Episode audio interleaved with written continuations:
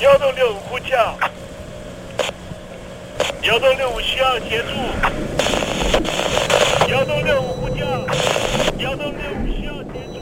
你在听吗？你在听吗？在听吗？你在你在听吗？人生如航行，去与返，载满多少故事？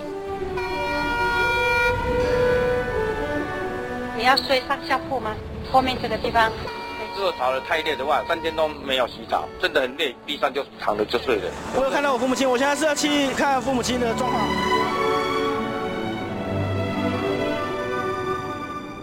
聆听故事湾，让每个故事找到属于自己的码头。我到了那儿以后，我们就往妈妈家去。我一到那边，就感觉我妈妈已经她能够活活下来都不容易，我知道。他没他没跟我讲，我也不敢问，好好苦。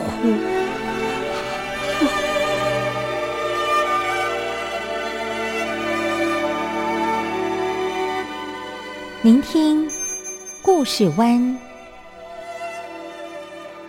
聆听故事湾。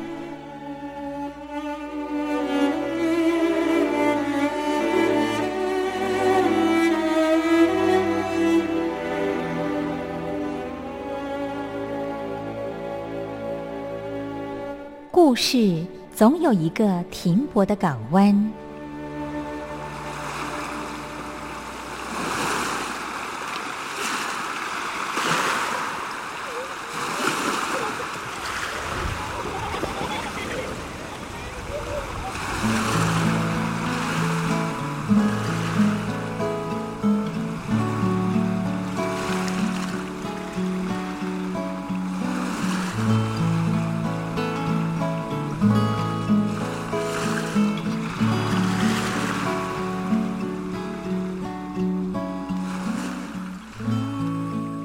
一二三四五六七七六五四三二一，大陆听众朋友您好，我是您的好朋友东山林，在台北问候您。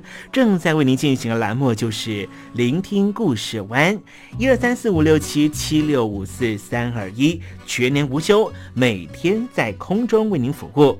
您在每天的凌晨三点十分，或是傍晚的六点十分，都可以在光华之声频道收听到这个栏目，聆听环宇趋势。不用太多解释，因为聪明的你心中自有诠释。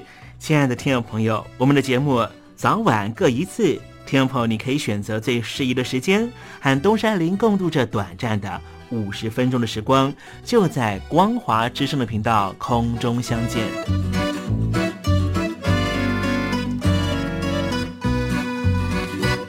听众朋友，收听、聆听故事湾东山林的节目，到底能够听到什么样的内容呢？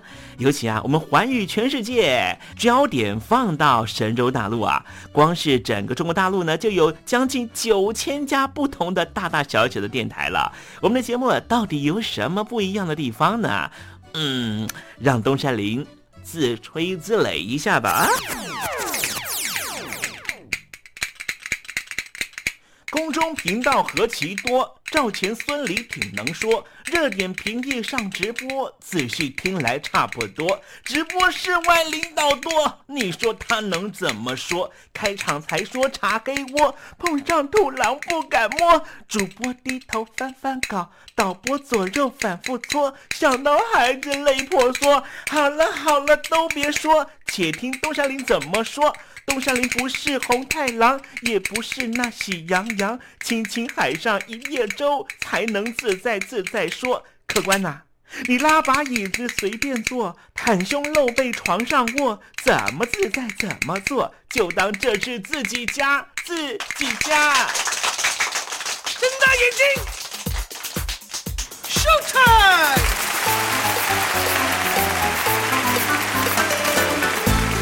Hello，听众朋友，你好，我是你的好朋友东山林，在台北问候您。正在为您进行的栏目就是《聆听故事湾》啦。为什么节目的开场要这样的隆重呢？因为在凌晨三点钟的时候才进行我们的节目。听众朋友可能正在打瞌睡之中，或是呢在睡梦之中，所以呢要赶快把听众朋友呢让那瞌睡虫踢到九霄云外啦。听众朋友，今天的节目非常的精彩，千万不要错过喽。那么精彩的内容到底包含了什么呢？赶快让东山林为您报告。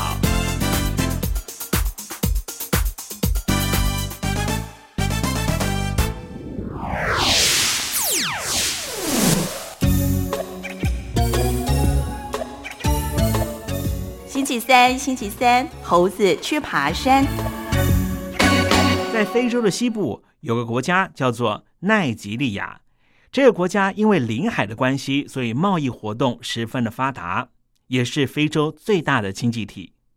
而且这国家很特别的是，还拥有非常丰富的资源。从奈及利亚的国旗，你就可以看到，他们的国旗设计的很简单，只有绿色和白色，正好呢把国旗分成三等份。最右边和最左边就是绿色，最中间是白色。绿色代表的就是丰富的自然资源，中间的白色代表的是和平和团结。但是这个国家非常的不和平，也非常的不团结。这个国家永远都是因为宗教的问题而出现了很多汉格的地方。奈及利亚的主要的宗教是伊斯兰教，但是基督徒和其他的传统宗教又占了大概百分之二十五。换句话说，这个国家几乎就是由三个不同的宗教相互在拔河，产生了很多的矛盾。奈及利亚和中华民国和台湾的关系也非常的特别。台湾在非洲的南部有南非的办事处，在西非就是有奈及利亚这个办事处。不过，在二零一八年的时候呢，双方因为北京当局从中作梗的关系呢，曾经有一点点的外交小冲突。在二零一八年的时候呢，那时候奈及利亚正要进行总统的大选啊，所以呢，拿了不少北京的经济上面的澳元，所以必须要做出一些动作，让北京能够有交代。所以呢，当时奈及利亚当局呢就要求呢台北当局把原来设在奈及利亚首都的办事处全部给我立刻搬离，并且呢把办事处的规格呢降级，要求办公室的人员不能那么多。台北当局呢为了让奈及利亚不要这么难做人，所以就照着做了，就把办事处呢搬到了首都之外的第一大城市。不过呢，台北当局也要求奈及利亚要把原来设在台湾台北市中心的金华路段的这个办事处都给我搬走。哈，这也是为什么呢？啊，我在这个录音的时候发现说，哦，奈及利亚的驻台湾办事处为什么是在呢新北市的板桥的某个大楼的十二楼？原来呢是有这样的一个背景啊。其实呢，奈及利亚呢，到现在为止呢，都仍旧是很动荡的一个国家。比方说呢，在三个礼拜之前啊，奈及利亚的西北部有一个州叫做赞法拉州，竟然是莫名其妙的遭到了三百多名的摩托车暴徒见人就开枪，有两百多名无辜的民众被杀害，他们的物资遭到了掠夺，他们的村庄和房屋全部被焚毁。已经有超过一万人因为这一起暴力事件被迫的逃离家园。其实不光如此，在去年，在奈及利亚的同一个地方，在奈及利亚的西北部，也发生了有暴徒袭击学校的重大事件。这国家到底发生了什么事？为什么恐怖活动这样的频繁呢？即便是在二零一九年的时候，他们首度的政党轮替了哈，为什么还是如此的？动荡不安呢？我们待会在实证你懂得的环节里面跟天鹅宝介绍。Sunday, Monday, Tuesday, Wednesday, Thursday, Friday, Saturday，对你有一点想念，放心里面。Sunday, Monday, Tuesday。听众朋友，你们好，我是雨恒。深呼吸，你会发现 everything's fine。收听光华之声的节目，你也可以找到 happy day 的理由。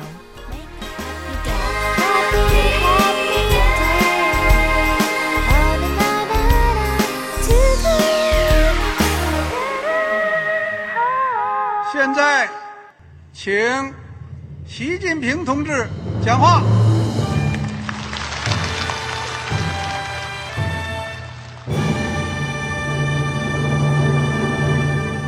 中国梦必须紧紧依靠人民来实现。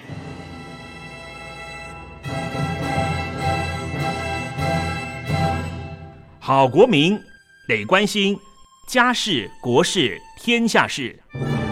呃，谢谢发言人。我们注意到啊，现在那个外面有很多关于前中央政治局委员周永康的一些消息和报道。我不知道发言人对这个事情有没有什么可以呃透露、可以披露的。国家对于公事啊，不是什么东西都要公示的。我只能回答成这样了，你懂的。那么作为天津市来说，每年要偿还的这个公路建设的贷款量有多大？哎，这个郝国民这个偿还得回避时政敏感议题。因为他这个这个事儿我就不好再说太细。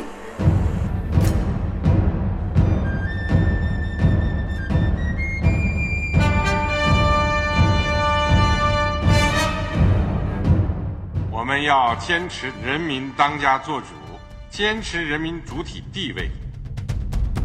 任何官方不宜说太细，期望您体谅的话题，尽在实政，你懂的。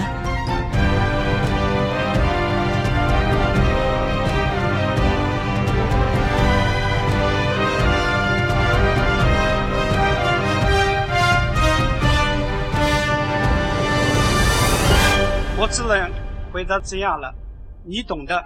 那些官方无法为您说太细的事情，就让东山林为您详细的说明白。天婆早上好，晚上好，正在为您进行的栏目就是聆听故事湾。此刻为您进行的环节就是时政，你懂的，一同关心焦点话题。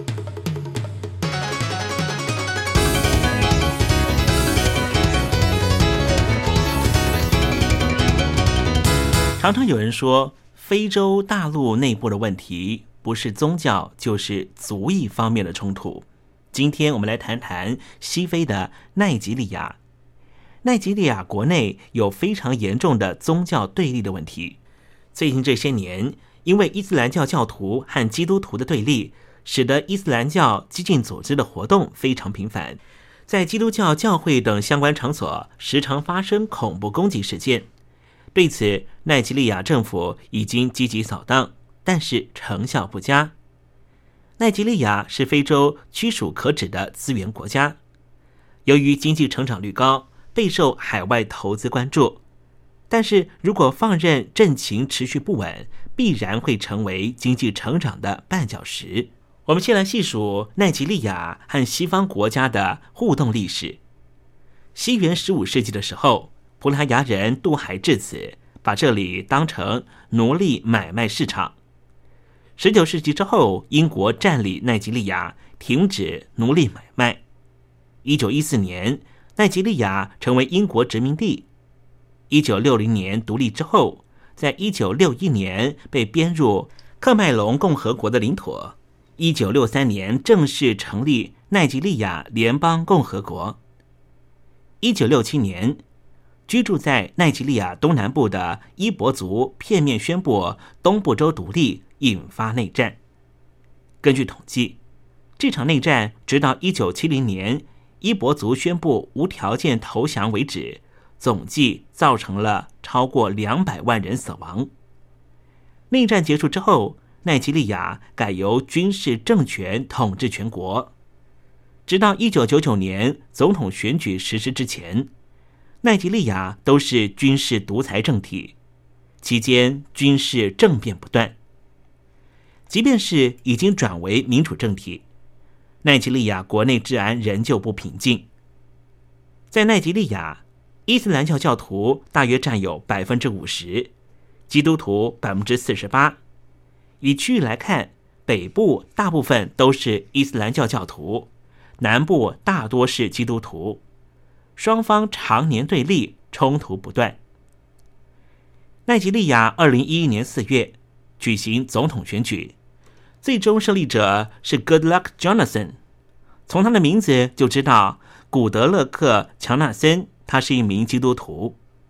部分伊斯兰教徒不满意这一次选举的结果，开始袭击奈及利亚各地的教会，造成社会动荡不安。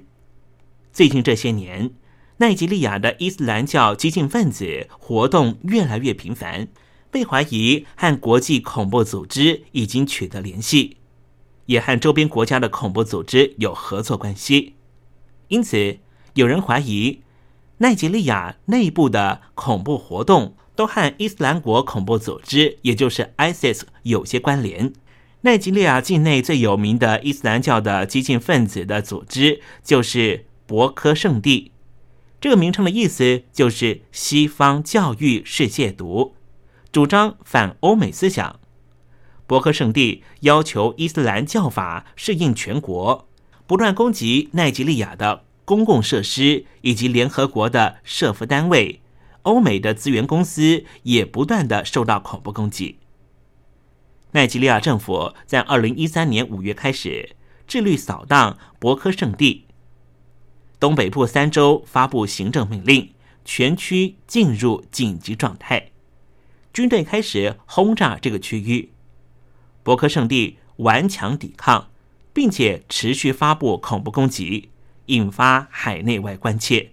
有人怀疑博克圣地这个组织横跨利马、尼日等周边国家，光靠奈及利亚一国进行扫荡，作战效果有限。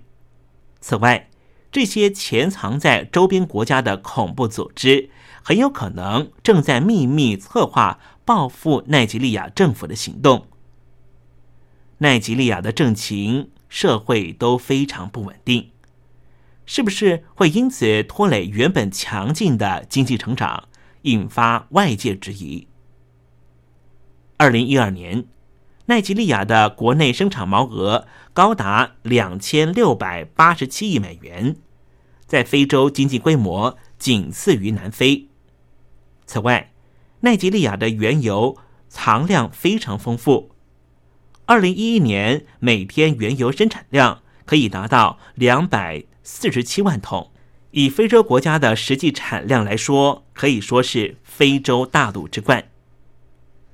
国外直接投资奈及利亚产业，大多也是以石油为主，但是最近开始有南非资本家投资当地的零售店，甚至服务业。根据国际货币基金的预测，奈及利亚未来每年的经济成长率都能够维持百分之七以上。不过，境内恐怖攻击不断，恐怕对于未来的国家发展会造成非常严重的伤害。刚才我们提到的博克圣地这个组织，已经在二零一五年三月八号正式宣布完全效忠伊斯兰国 （ISIS） 集团。博克圣地这个恐怖组织。是在二零零二年，在奈及利亚东北部的麦杜古里这个地方创建的。当地大部分的居民大多信奉的是伊斯兰教。在正式宣布效忠 ISIS 伊斯兰国组织之前，他们在二零一五年一月份的时候，在奈及利亚东北部的巴加这一个当地很重要的渔产中心进行大屠杀。其实这场战役已经持续许多年了。二零一三年，奈及利亚政府军就和博科圣地的恐怖分子在巴加镇战争中，造成当地人一百八十五人死亡，两千多座房子遭到焚毁。二零一五年，博科圣地再次袭击当地，造成了巴加大屠杀，大约有两千多人遭到杀害。巴加位在奈及利亚的博尔诺州，不光是一个渔产中心。也是奈及利亚陆军和多国联合派遣部队的重要军事基地所在地。多国联合派遣部队是由查德、尼日、奈及利亚为了跨国境的安全问题，在一九九四年所成立的。最近这几年，主要的行动就是为了打击博科圣地的恐怖分子。二零一五年年初的五天大屠杀和袭击行动，对于博科圣地来说是一大胜利。因为奈及利亚的陆军和多国联合部队基本上已经从这场战役完全溃败。世界上把非洲大陆称为最后一块处女地，在这一块充满潜力的大陆中，奈及利亚又比其他非洲国家更受瞩目，因为其他新兴国家的经济成长已经开始缓慢，国外投资人逐渐把目光转向奈及利亚。但是相对的，如果伊斯兰教的恐怖活动持续进行，导致奈及利亚治安日益恶化，恐怕会使国外投资者裹足不前。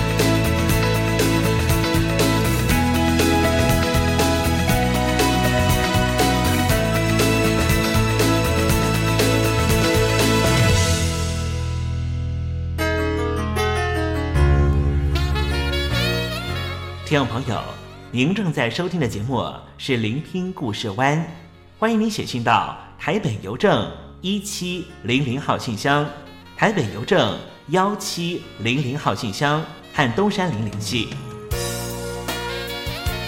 东山林就是东边的山里有只麒麟的东山林，东山林等候您的来信哦。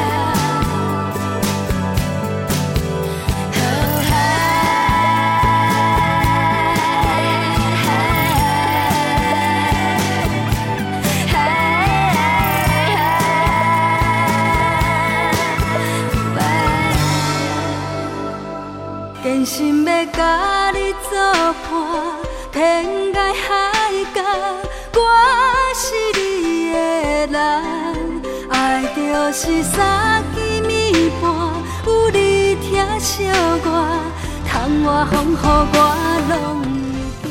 福建的朋友你好，我是甲你做伙的黄一玲。人海茫茫。不管你在什么所在，一零提醒你，拢爱炸着 radio，因为光华之声永远带你啪啪走哦。我甜蜜的梦，因为你来作伴。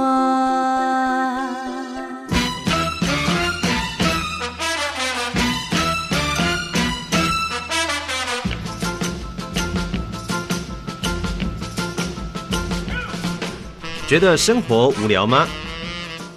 觉得日子无趣吗？给您专业的两岸政治国际新闻，给您精彩的生活娱乐医疗休闲，您要的生活及时信息都在光华之声，贴近光华之声，丰富您美丽幸福的人生。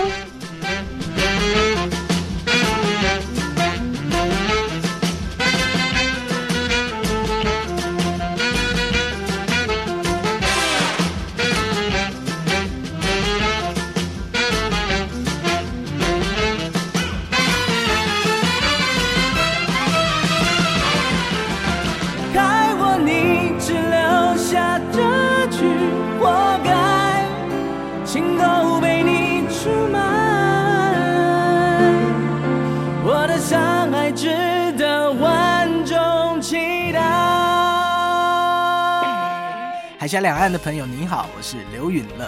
不论你在哪里，不论你正在做什么，都要允许自己快乐哦。我的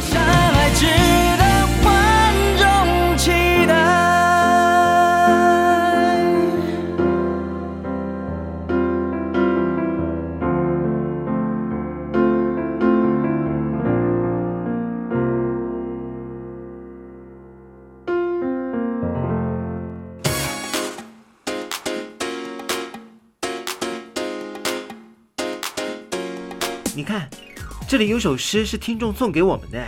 我看看，光鲜亮丽，华美出众，传递讯息，情意无穷。哎，这四个句子的第一个字连在一起就是光华传情。哎，没错，这就是我们光华之声的写照啊！不管是我们的节目还是我们的网站，随时都有让人耳目一新的感觉。收听我们光华之声的节目，能够让你掌握世界的脉动，走在人群之中，能够有自信的啪啪揍啦！啊，这是一定要的啦！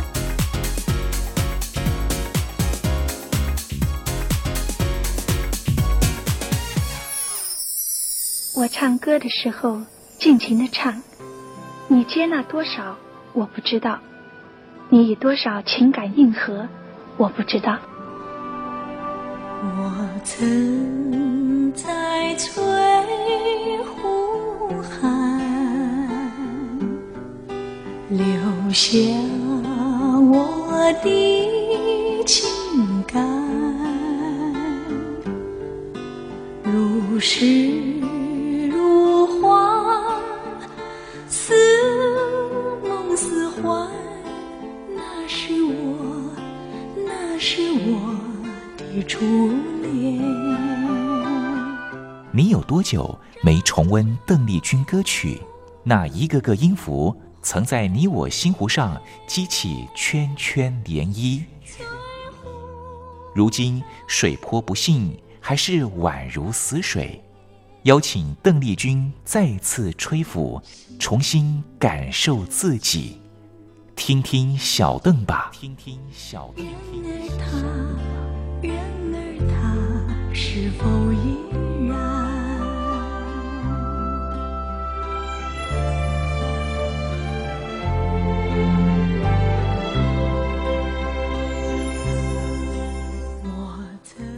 各位听众朋友，大家好，我是五四三音乐站前任邓丽君版版主，我叫艾尔顿。今天想和听众朋友在听听小邓吧这个单元分享的是邓丽君姐姐经典、经典再经典、经典到不能再经典的作品，也就是《空港》。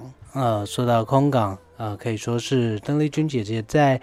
呃，日本地区发展，呃，可以说相当相当重要的这个打拓市场的成名作。当然，呃，这并不是邓丽君姐姐在日本发行的第一张单曲，因为在一九七四年，呃，空港是在七月一号的时候以单曲形式发行。然后在十月份，呃，收录于日文专辑当中。但是其实，在一九七四年的年初呢，呃，邓丽君姐姐就已经发行了，呃，所谓的《无论今宵还是明天》，呃，这首比较轻快的作品。呃，事实上呢，呃，在我们现在呃背景音乐所听到的就是这首《无论今宵或明天》。是邓丽君姐姐的第一首单曲哦。那天和你见了一面，把你记在我心田，时时刻刻都要想起，想起你的笑颜。那现在听到的是无论今宵明朝，呃，这个中文翻唱的版本。那事实上呢，当初邓丽君姐姐在日本发展之初呢，所谓的快手。朱鸿公张先生在一个星期之内内呢，就写了三种曲风的曲子，让呃邓丽君姐姐并不是挑选哦，而是全部都录制，而且呢，在这个编曲部分呢，还选择采用了活跃在流行风派的这个森冈贤一郎先生来呃担任编曲的职位。那呃歌词部分呢，则是由著名的山上路夫啊。那我们也知道，这三人呢，在邓丽君姐姐的日本演艺事业的发展史上面呢，可以说是一个铁三角非常重要的一个组合。那当时呢，朱口光康先生希望说，邓丽君姐姐的演歌路线。曲风不需要太过到地，不需要太过的去模仿日本人，而是介于流行和传统之间，成为一种新的流行演歌趋势。那我想这样的风格呢，在呃《空港》这首作品里面，我想是表达的淋漓尽致。因为这首歌在演歌的历史上面，绝对也有它相当重要的历史地位。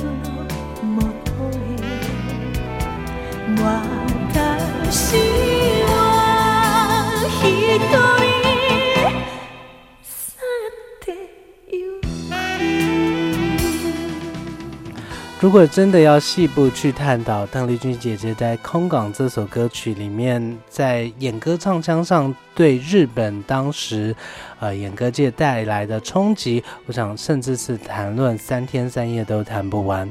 怎么说呢？毕竟，呃，演歌技巧，呃，所着重的这种，呃，不管是胸腔发声、横膈膜发声，呃，然后在所谓的。呃，闽南语所谓“溃靠”，也就是气口气的这个吐露，还有口条的这个呃讲述故事的这个呃这样子的训练呢，其实都有一定的规格，然后甚至都有一定的风格要求。那邓丽君姐姐呢，呃，把这些演歌技巧呃先暂时的收起来，而加入了更多的这种情绪表达的这个呃演唱唱腔。其实呢，在当时的演歌界呢，哇，真的是造成相当相当大的轰动以及冲击。那呃，在呃国语版本的部分呢，邓丽君姐姐则是翻唱成《情人的关怀》。那在《岛国之情歌》系列里面，也可以找到这首非常嗯心酸苦楚，然后。呃，带着悲伤情绪的这个中文翻唱，我们来听听看《情人的关怀》。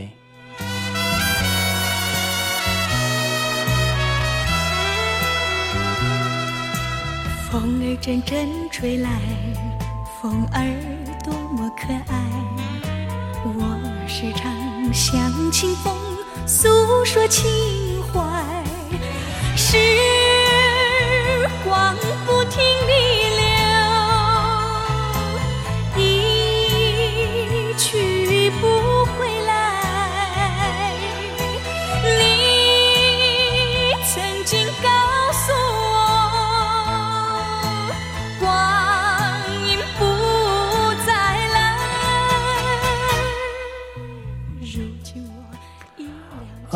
比较令人惊讶的是，在中文翻唱的部分，反而邓丽君姐姐加入了更多的演歌元素，然后造成一个呃相当具气势的这个中文翻唱的一个效果。那在日文原曲，其实呃应该是相当能容易理解的一个歌词意境，就是呃两个人必须要在空港，空港也就是日文的机场。要在这边分开，那就让我一个人去吧。呃，有一个温柔的人静静的等着你回去。雨中有烟雾，呃，但是我们即将分开，我将一个人离去。嗯，这样的孤寂心境。那在这首单曲的表现上面呢？呃，一九七四年七月一号发行，不到一个月，呃。邓丽君姐姐就进入了日本的 Oricon 流行榜前十五名，总销售超过七十万张，更不用说呢，之后就马上得到所谓的日本大唱片大赏新人歌手赏。那这是邓丽君姐姐在日本获得的第一个奖项。那可想而知，邓丽君姐姐在领奖时候呢，痛哭不已。为什么呢？我们知道日本艺能界，呃，除了说大家极为敬业，要求极为严苛，呃，其实，呃，邓丽君姐姐只身这样遭到日本发展，呃，娶了一个日本艺名 Teresa Ten，那可想而知，当初的生活步调是相当辛苦的。呃，从一开始不懂日语，也不适合日本的生活节奏。这时候呢，呃，甚至有过曾经在五点钟起床，早上五点钟起床，六点半就到摄影棚，然后等了一整天的时间，只为了拍，呃，在画面上出现五秒、十秒的镜头。邓丽君姐姐就在摄影棚。足足等候了十二个小时，那可想而知，当时所领到这个唱唱片新人赏所流下的眼泪是为了什么？那呃，随着邓丽君姐姐在日本地区的走红，呃，唱片公司也接到越来越多希望能够办理演唱会的这样的声音。那很高兴的是，在邓丽君姐姐在日本地区的第一场演唱会呢，呃，日前也已经重新的用 CD 的形式重新来发行。那里面收录有非常非常珍贵的邓丽君姐姐第一次在日本登台的新桥演唱会这样的录音。我们来听一下，呃，在这个演唱会录音里面也有唱了这首相当知名的《空港》。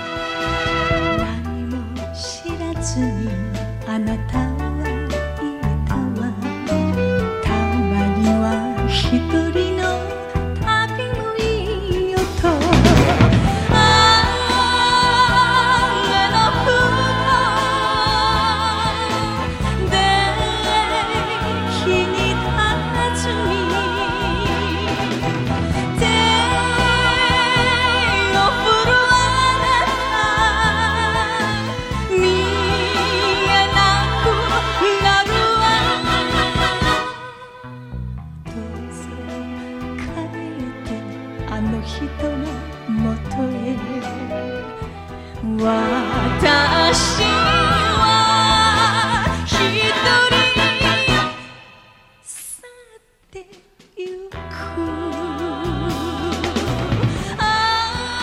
哇，我们听到当时邓丽君姐姐是在日本第一次办理这个呃，虽然是非售票性质的演唱会，但是呃，在这个现场所展现的大将之风啊，我们听到呃，在这个拖拍，然后所塑造的这种呃气势、呃架势，还有这样的歌曲演绎的功力上面呢，真的是让人相当相当的回味再三。呃，那在呃节目的尾声呢，希望和听众朋友这边分享的不是呃 CD 原始的版本，也不是日后呃跳槽到金牛宫这边重新录制的版本，而是什么呢？而是在邓丽君姐姐离开我们十五周年的时候，日本的唱片公司做了一个相当相当特别的企划，是什么样的企划呢？呃，收录了。邓丽君姐姐生前呃许多的脍炙人口作品之外，也邀请了一些新生代歌手，像是夏川里美呃等等这些艺人来和邓丽君姐姐做时空对唱，呃收录在精选集，取名为《新生》，非常具纪念意义的精选集。那在这精选集里面呢，呃邓丽君姐姐和秋元顺子。非常珍贵的这个跨越时空对唱的这个机会，秋元顺子是哪位呃名将呢？秋元顺子其实呃在日本艺能界呢也是一个相当特别的艺术。我们说呃邓丽君姐姐相当早的时候就出道，那秋元顺子是呃在夏威夷乐队出身的一位演歌歌者。那比较特别的是呢，和邓丽君姐姐不一样的是，她一直要等到六十一岁的高龄，才在第五十九回的 NHK 红白歌唱大赛首度出场，也就创下了红白歌唱大赛史上最高龄初登场的记录。跨越时空的这个对唱里面呢，我们也可以听到，呃，邓丽君姐姐甜美的声线。对应到了秋元圣子，呃，稍微具沧桑，但是又具力道这样的，呃，这样的翻唱还有对唱的版本呢，似乎更把这个空港里面，呃，必须要和对方分开的这样的，呃，无奈和无情的味道呢，更加升华到一个带有一种潇洒洒脱的意境。希望和听众朋友来分享。那我们来听听看，这个出现在邓丽君姐姐离开我们十五周年版本的这个新生精选集里面的，和秋元顺子跨越时空对唱的《空港》。何も知らずに あなたは言ったわ。たまには一人の旅もいいよと。雨の空港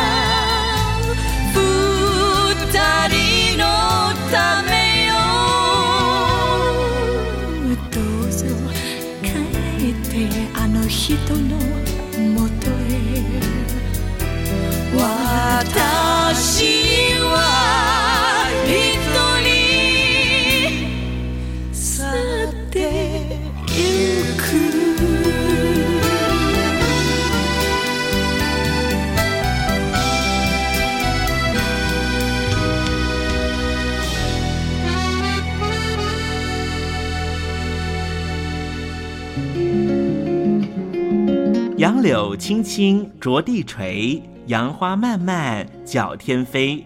柳条折尺花飞尽，借问行人归不归？听众朋友，这首出自于隋朝的送别诗，作者是什么人已经没法考据了。但是诗句里面借由折下柳条送给友人的情节描绘，也确实传达出对朋友那份恋恋不舍的情谊。节目接近尾声了，要跟听众朋友说再见了。东山林不奢望明天和你在空中相会，只期望听众朋友明日一切平安喜乐。再见了。